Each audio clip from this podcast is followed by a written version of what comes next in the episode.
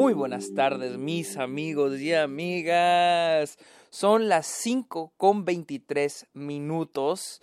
Es, es, domingo, 17 de abril del 2022, aquí en Austin, Texas. ¿Qué día es en su ciudad, en su país, en este momento que están escuchando este episodio? Bienvenidos a OK, este podcast donde yo les hablo de cine, de series, de la temporada de premios, de festivales y otros temas relacionados al mundo del cine. Mi nombre es Sergio Muñoz. Recuerden seguirme en redes sociales. Soy como arroba el Sergio Muñoz. Estoy en TikTok, estoy en Twitch, estoy en Instagram y estoy en Twitter, TikTok, Twitch, arroba el Sergio Munoz. También estoy en Letterboxd, donde estoy poniendo todas las películas. Subo todas las películas que veo a diario, así como Sergio Muñoz Esquer. Y finalmente les, los invito a que le caigan a Patreon o se suscriban a Twitch a cambio de beneficios como episodios exclusivos, videollamadas, watch parties. De hecho, ahorita vamos a tener una videollamada más tarde. Este. Eh, también subí el episodio exclusivo con mi experiencia ah, produciendo cinco cortometrajes el mes pasado. Así que cáiganle a Twitch, cáiganle a Patreon, amigos, apóyenme. Y finalmente los invito a que le caigan a Apple Podcast. Vayan a Apple Podcast, busquen Está OK y dejen un comentario. Déjenle un comentario a Está OK en Apple Podcast. Amigos, vamos a hablar de animales fantásticos, los secretos, eh, Fantastic Beasts, Secrets of Dumbledore Dumbledore Secrets, los secretos de Dumbledore la tercera entrega de esta lamentable franquicia que es Animales Fantásticos. Y como siempre, yo inicio hablando de la película, sabiendo, hablando de lo que yo sabía antes de verla y mi, perspectiva de toda esta, toda esta mm, bola de no sé cómo llamarle. Como ustedes saben, yo soy gran fanático de Harry Potter. Yo, yo hace unos 10 años estaba obsesionado con la saga Harry Potter. Eh, ya me rehabilité y me sigue encantando. Y de hecho, eh, desde que he aprendido más sobre cine en su aspecto técnico, en su aspecto narrativo, eh, estas últimas veces que he visto las películas de Harry Potter he aprendido a apreciarlas más. no solo como fan de Harry Potter, pero también como alguien que quiere dedicarse al cine. Entonces yo admiro mucho las películas de Harry Potter, no solo porque fueron mi infancia, sino también porque siento que sí son un gran aporte al cine, se han dado un gran aporte al cine y si han... Sí son muy buenas películas, honestamente sí son, en su mayoría son muy buenas películas. Eh, luego hace unos años llegó Animales Fantásticos y la verdad recuerdo que sí está medio emocionado, no tanto, pero sí está emocionado y dije, ok, qué chingón que vayan a aprovechar el potencial que hay dentro de la saga Harry Potter para expandir el universo cinematográfico, expandirlo de manera cinematográfica. Uh, primer película Animales Fantásticos, eh, me pareció bien, aburridona, pero bien, decente. La segunda película un total desastre. O sea, para mí la segunda película es un desastre hecho y derecho, ¿no? Y pues honestamente con esta tercera película y, y honestamente no esperaba más que otro desastre. Y más no solo por lo terrible que es la segunda película, sino también por toda la controversia que gira detrás de esta película, toda la controversia con J.K. Rowling, la controversia con Ezra Miller y con Johnny Depp. Ya sea culpable o no de lo que está pasando Johnny Depp, es una controversia. Y siento que esta saga ya está maldita, está muy, muy, muy maldita. Eh, y pues hoy fui a verla, hoy fui a ver la tercera entrega de esta franquicia. Hijo de su pinche madre. No, no, no, no, no, no, no, no, no, no, no. Pero bueno, Animales Fantásticos, los secretos de Dumbledore. Sigue la historia de todos nuestros personajes, desde Newt Scamander, Albus Dumbledore eh, y eh, Kowalski y Grindelwald y son los, los poquitos nombres que me sé. Eh, Dumbledore le asigna a, a Eddie Redmayne, a Newt Scamander, la misión de eh, detener a Grindelwald porque se va a se está está eh, pasando por se, postuló para ser eh, el líder del mundo mágico no sé. No sé no sé y lo van a detener no Ah, obviamente aquí vemos un poquito más, la, un poquito más, y no tanto, así leve, son la relación entre Albus y Gellert. Grindelwald, es Gellert, ¿verdad? Vamos a ver un poquito más de esa relación, pero no tanto a profundidad. Eh, y, ah, y nada más. Mira, les voy a ser honesto, esta película es... No, eh, no es, la, no es The Rise of Skywalker, pero se, aleja, se acerca a eso. Yo he mencionado muchas veces por qué considero Rise of Skywalker la peor película que he visto. La considero así porque para mí The Rise of Skywalker es lo que pasa, o sea, es el fracaso de, de un producto conglomerado, de una compañía conglomerada. Para mí The Rise of Skywalker es lo que lo que una es todo lo contrario a lo que es cinema en términos de que, pongámoslo en términos de comida, es como comerte una McDonald's echada a perder, ¿no? Ya de por sí es McDonald's y está hecha, fabricada casi, o sea, y todavía está mala la película, y todavía está mala la hamburguesa, ¿no? Para mí, eh, los, los secretos de Dumbledore es cerca, está cerca, no es tan horrible como Skywalker, Rise of Skywalker, pero está va en esa dirección en el aspecto de que es una película súper plástica, para empezar, súper exageradamente plástica. Una película hecha, ahora sí, por una casi de maquila, una película de maquila les voy a empezar a llamar. Una película con cero amor, con cero encanto, con cero ganas. O sea, es una película que en todos lados, desde la trama, o sea, una trama chafísima, las subtramas que te meten personajes a lo tarugo porque la película no sabe qué contar. Es que en serio, la película no sabe qué contar. Empecemos con eso, las subtramas. La película no tiene idea de qué está haciendo, no tiene idea de qué está contando.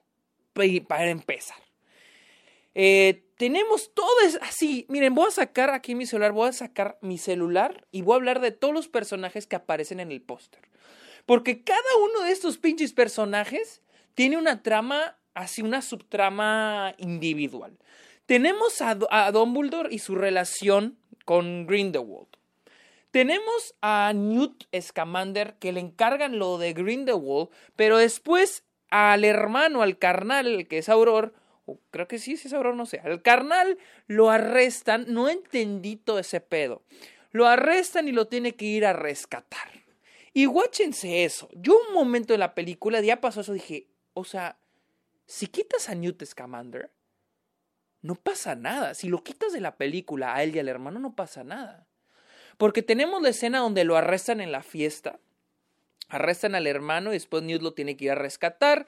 Lo rescata y lo está en la madre esa donde tienen todo el. de los va a matar la bestia dentro de la cárcel. No tiene ni. No, no entendí nada de lo que está pasando. O sea, no entendí por qué está en esa cárcel, particularmente en esa cárcel. No entendí cómo dejaron pasar a Newt. O sea, la película, esa, toda esa trama está construida para tener un momento de acción con animales fantásticos, literal. Con animales, con bestias, porque esto, recordemos, es animales fantásticos. Y ¿Cómo te hace llamar animales fantásticos sin alguna escena que lleve animales fantásticos? Y ese es la, el único propósito de Newt, porque de ahí en fuera tú puedes sacar al personaje y tienes y, de hecho, de hecho, tú sacas el personaje y le haces un pinche favor a la película, porque ya le restas 30 fierros, 30 minutos. Y ya, o sea, porque eso sí, se siente pesada la pinche película. Luego, a ver, vamos otra vez al póster.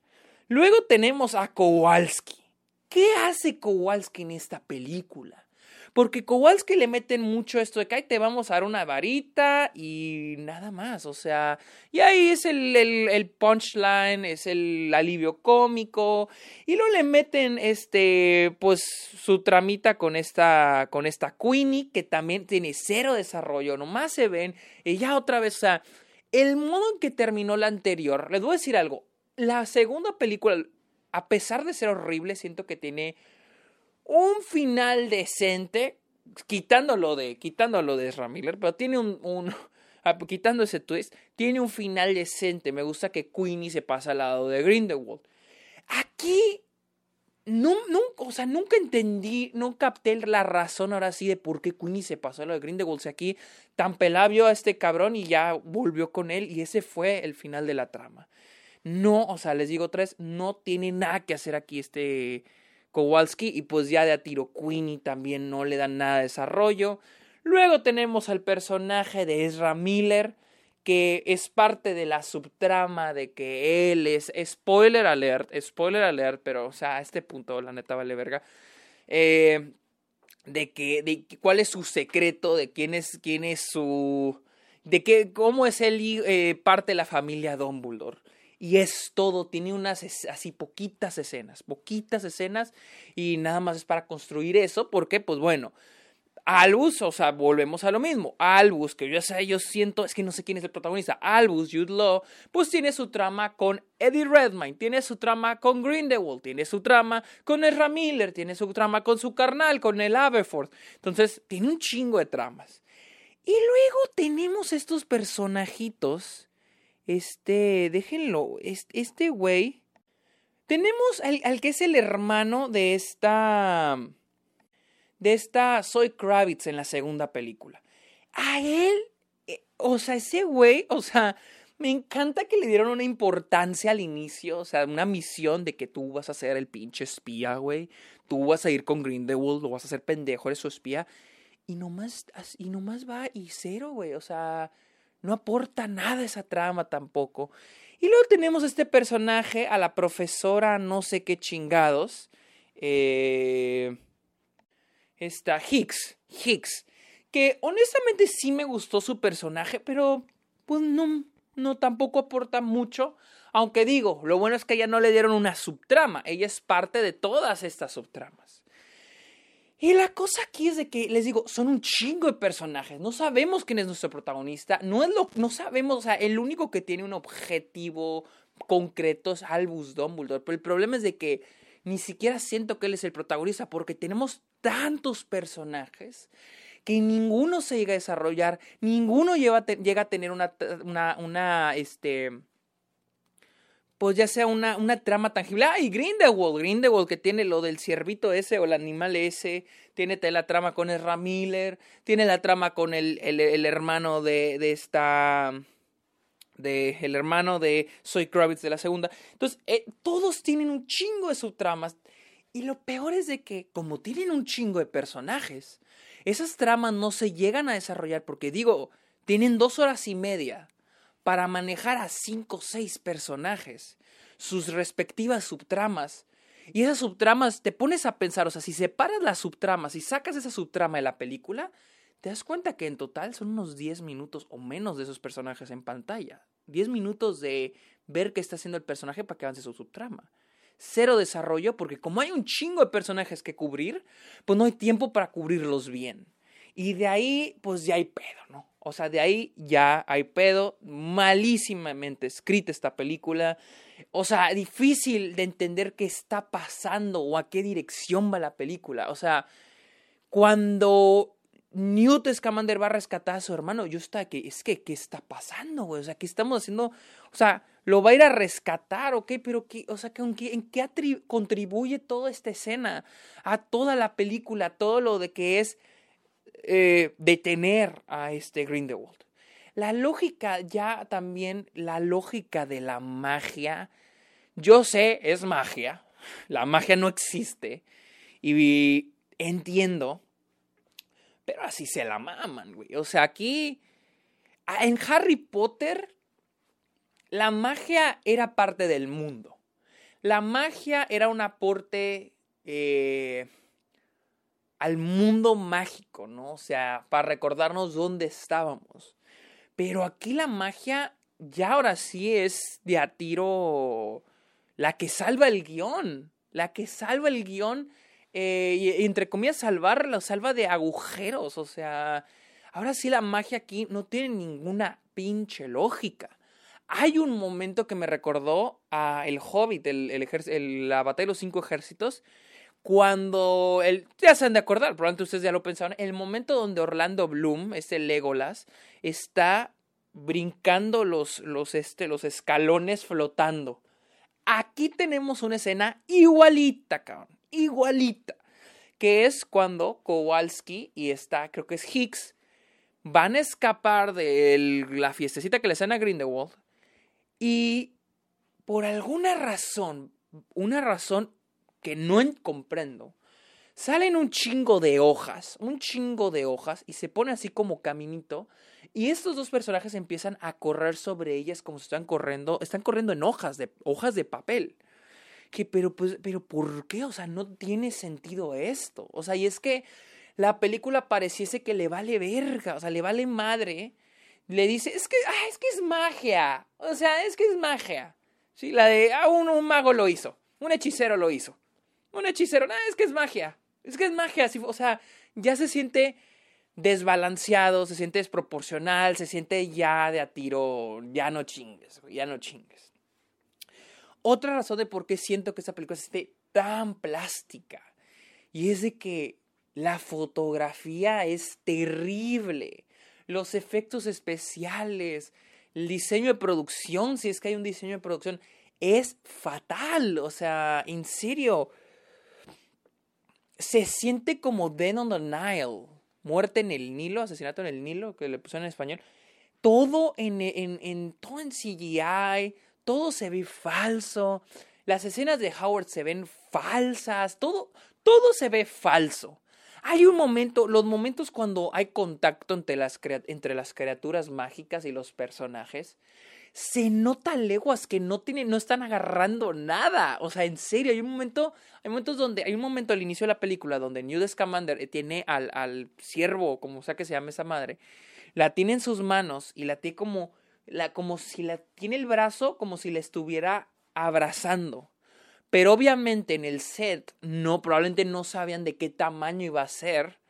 Y pues se nota, o sea, es más chiquita, termina siendo el, animal, terminó siendo más pequeño. Y se nota que, que está mal coreografiado, ¿no? Los efectos, de, cuando hay un momento también donde el güey que, hay un güey que es el líder, no sé, güey, el, no es el malo, o sea, es uno de los malos, pero no sé, es un líder. Y tiene al ciervito, la chingada esa, la tiene en sus manos, güey. Y se nota, güey, la, ves cómo se mueve la máscara del, del VFX, del efecto especial, cómo se mueve entre sus dedos, güey. Terrible, terrible. Las escenas en la calle en Nueva York, hay, cuando están con este Kowalski, afuera de su panadería. La calle se ve feísima. Y no hay nadie. Nueva York. Y no hay nadie en la puta calle, güey. O sea, todo se ve falso, se ve plástico. Les digo, todo se siente como un producto. Como todo se siente artificial. Como, ah, ok, la siguiente película, háblale a los actores, les toca tal horario y que se pongan enfrente de esta pantalla verde y que digan su. O sea, se ve como un producto. Se ve, o sea, terrible. O sea, en serio, de a tiro mala la película. Eh, obviamente le tienen que meter sus momentos de Hogwarts. Hay que meterle momentos Hogwarts porque ah, esto es Harry Potter y hay que vender un poquito de fanservice. Lo cual me, me, gustaba eso de la primera, que la primera trataba de despegarse de Harry Potter, trataba de ser su propia historia. No, aquí pues hay que meter a Harry Potter, hay que meter a, a Hogwarts, hay que meter... Hay un momento donde te aturran el, eh, uno de los temas clásicos de Harry Potter eh, sin ninguna lógica, honestamente, así de a tiro te avientan el, el soundtrack y que, o sea, güey, ¿por qué? Una lógica horrible, ¿no? O sea, esto es ya ahora sí un trabajo hecho por una, un estudio, no por un director. Y les digo, la película está llena de, tramas que no iban a, eh, tramas y escenas que no iban a ningún lado. Tenemos la escena, tenemos una escena donde hay unas que no sé si están nada más como para chistecito, chistecito, porque también hay un momento donde cierto personaje, que no sé, son unos nombres bien raros, eh, un personaje va a un lugar para que le dupliquen una maleta y le dice, hágame media docena de maletas, igualitas, duplícame. Ah, órale. Una escena un poquito, dos, dos minutos, yo creo de ser, ¿no? Eh, más adelante vemos ya cuando están las maletas, ¿no? Cuando más adelante me refiero casi una hora después de película. Cuando veo las maletas, que es para el clímax, yo dije, ah, sí es cierto, las maletas de como hace la escena de hace una hora.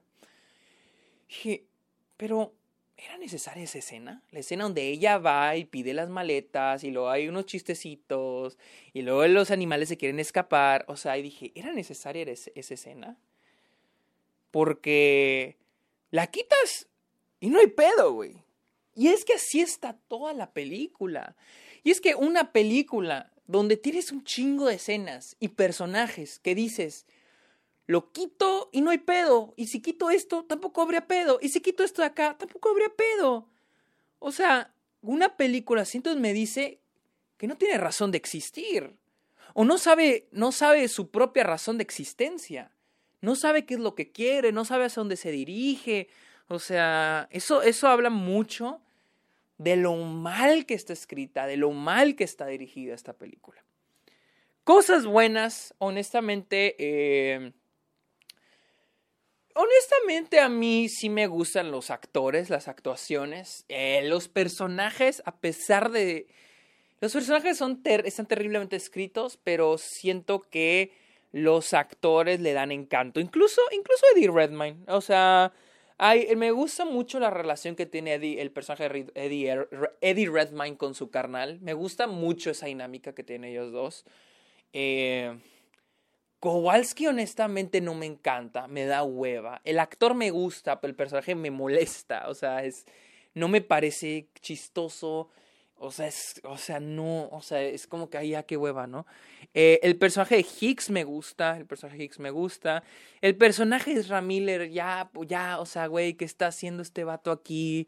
O sea, es chistoso porque era el personaje más interesante de la primera película y ahorita es como que ya, güey, qué hueva, o sea, nomás está llorando.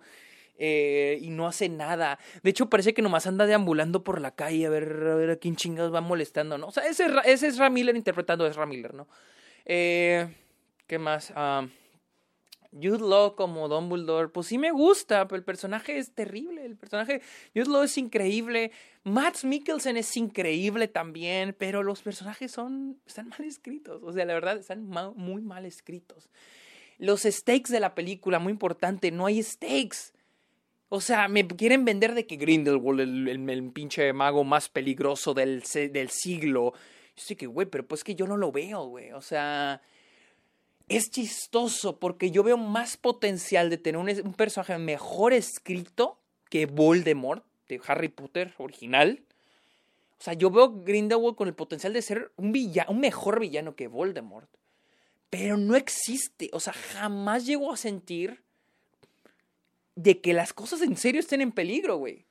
O sea, es increíble que en Harry Potter, güey, en la quinta película, que yo considero la menos buena, siento más fuerte los stakes por cómo crean el mundo a través de los personajes. Todo está, es increíble que todo en la quinta película de Harry Potter, todo ocurre en Hogwarts. Pero el hecho de, por ejemplo, en la quinta es cuando todos ven feo a Harry porque no le creen que volvió Voldemort. Este, es lo de los dementores al inicio de la película, eh, lo enjuician. Entonces, sientes que las cosas están cambiando, sientes que las cosas están poniendo en contra de nuestro protagonista, de Harry, y las cosas se sienten más peligrosas, los stakes suben un poco más. Entonces, la sexta película igual. La sexta película vemos, y, y en la sexta película ni siquiera vemos a Voldemort. En la sexta película Vemos cuando ven, cuando ven a, Draco que está involucrado. Ven que este, lo cual nos dice, ah, ok, hay un estudiante que está metido en este pedo. Todo, o sea, la, lo que hizo, lo que hizo Voldemort, el saber los secretos de Voldemort, detrás de lo que hizo Voldemort en la sexta película, suben más los stakes. No tienes que tener oh, una pinche, una pinche desmadre un pinche, iba una explosión, pero pues no sé si son explosiones, secuencias de acción es así, este, porque pónganse a pensar, pónganse a pensar, las películas de Harry Potter no tienen secuencias de acción tan enormes hasta que llegan a su clímax. La quinta película que yo recuerde no tiene momentos, secuencias de acción así, hijo de tu puta madre, hasta el final de la película. Creo que igual la sexta, igualito, hasta el final de la película es cuando tenemos el clímax Y no es un clímax que digas así, una escena de acción que digas a su puta madre, ¿no? Nomás es la muerte de Dumbledore. Y ahí los chingacitos que se avientan al final entre Bellatrix y Harry en el, y el último Snape que lo pinche lo putea, güey, lo deja en el suelo. Y aún así siento los stakes más fuertes ahí porque es más íntimo. En esto es de que, no, que el, o sea, esto de que las elecciones y lo quieren meter diferentes países y todo te quieren meter un chingo de secuencias de, de acción, un chingo de destrucción, y, pero nada, nada se siente real, todo se siente falso, falso, todo se siente falso. Nada se siente, no se siente que las cosas estén en riesgo. Y también ahí es falla, falla, falla la escritura del guion. No, esta película en serio, o sea, sí, miren, yo la vi porque a mí me encanta Harry Potter y para mí es como un compromiso, tengo que ver esta película. Así como hay fans de Marvel que les encanta Marvel y, ya están como que, hay, sé de muchos fans de Marvel que están medio cansados de Marvel, pero todos ven las películas de Marvel porque pues aman Marvel y lo ven como un compromiso. Así yo vi Harry Potter, yo, bueno, Fantastic Beast, perdón, es un insulto, me llamé Harry Potter a Fantastic Beast. Eh, así yo vi Fantastic Beasts, para mí era como que la, quiero ver porque pues el mundo Harry Potter no me lo puedo perder y es terrible, la película es terrible, es muy mala. Es, es muy mala y mientras más lo pienso, más mala es. No sé si es igual de mala que la segunda. Yo creo que no es tan mala, pero sí es mala. Sí, es, sí está mala, la verdad. Pero bueno, esta fue mi opinión de Fantastic Beasts Uh, Secrets of Dumbledore, la cual, la cual está disponible en cines en todo el mundo. Les digo, si no son fans de Harry Potter, están de que, ay, la debería ver o no, no, no la vean, la verdad, ahórrensela. Si son fans de Harry Potter y pues sienten el compromiso como yo de verla, pues vayan a verla, muy su pedo. Pero son dos horas y media, hijo de tu pinche madre, dos horas y media de ese pedo. Pero amigos, ya me estoy quedando sin saliva.